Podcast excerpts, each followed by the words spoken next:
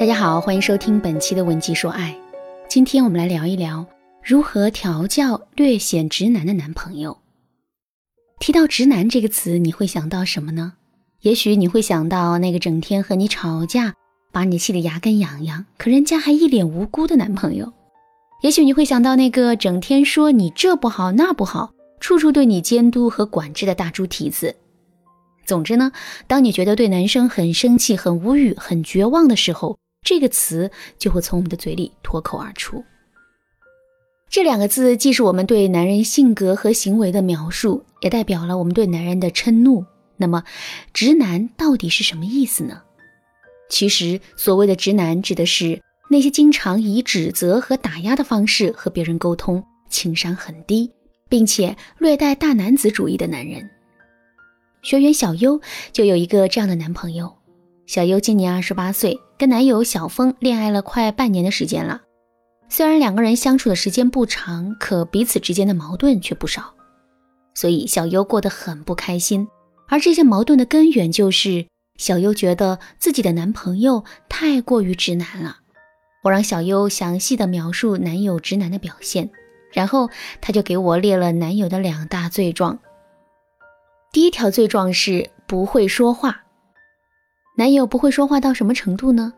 小优给我列举了很多例子，比如说，有时候小优工作遇到了挫折，想要得到男朋友的安慰，于是就跟他说：“今天发生了一件什么什么事，我真的很难过。”可男友非但不哄她，还一本正经的跟她说：“你难过，谁不难过？遇到这么点挫折就哭哭啼啼的，以后还能干成什么事？”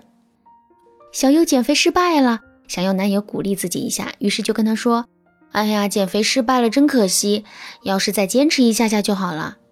可男友却会以一种说教的口吻告诉她：“你天天这么吃，既管不住嘴，又迈不开腿，不失败才怪呢。”小优说：“虽然男友说的每句话都是对的，可她就是感觉很不舒服，因为男友根本就没有弄懂她的需求，甚至小优都怀疑男友是不是在乎她的所思所想。”这让小优很没有安全感。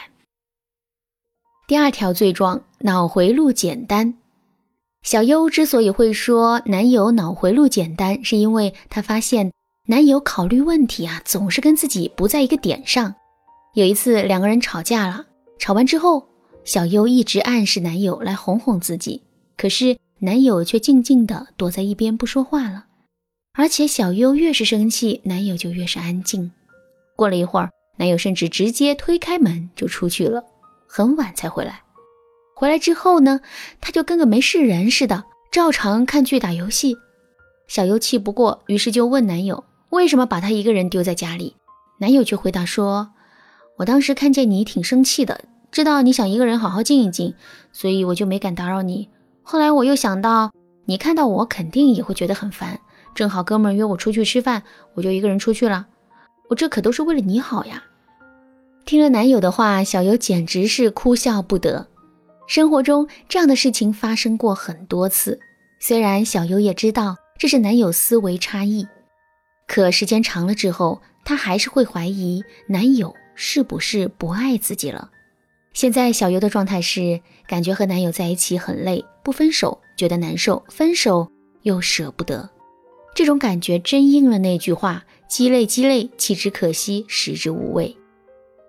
如果你也有了这样的消极心态，不知道该如何调整，可以添加微信文姬零零五，获得针对性指导。直男不是病，直起来要人命啊！在感情里，你是否也有过类似的经历和感受呢？如果你也正在被这个问题所困扰，千万不要气馁。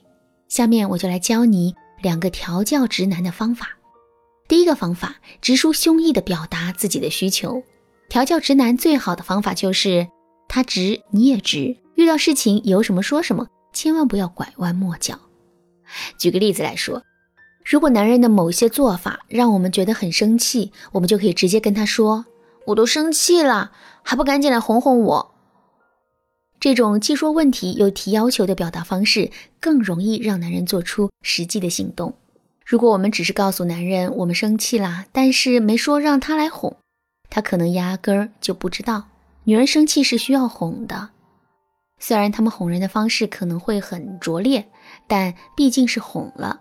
之后我们再对男人进行行为的修正，就能让男人变得越来越好。当然啦，仅仅做到这一步也还是不够的。当男人做出了哄的举动之后，我们还要告诉男人他到底做错了什么，我们为什么会生气。不过需要注意的是，我们在表达的时候态度一定不能太强硬，因为直男一般都是很要面子的。如果男人不同意我们的说法，我们也不要和他争论。马上终止这个话题，给男人足够的思考时间。一定要记住，我们表达需求的目的，绝不是让男人现在就明白所有的道理，并且立刻做出改变，而是要在他心里植入一个心锚，让他在下次犯类似错误的时候，能够反省出问题到底出在了哪。第二个方法，赞美诱导法。虽然直男大都情商很低，喜欢用指责和打压的口吻跟别人交流。但他们的内心也是很渴望被赞美、被肯定的。其实，直男即使再直，也还是会有一些表现很好的时候。比如说，之前我们的身体不舒服的时候，他只会让我们多喝热水；但是有一天，他很担心我们，并且亲自去药店给我们买了感冒药。这个时候呢，我们一定要及时的表扬男人，尽量在一些人多的场合，并且告诉男人夸赞他的具体原因。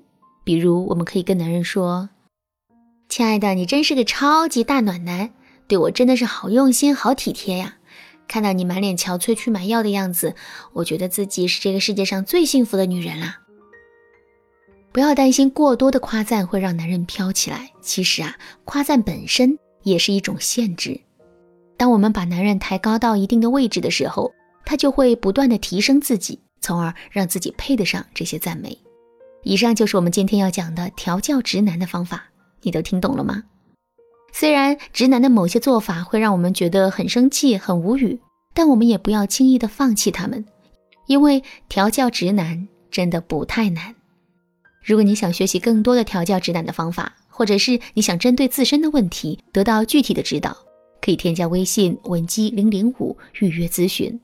好啦，今天的课程到这里就结束了。文姬说爱，为你一生的情感。保驾护航。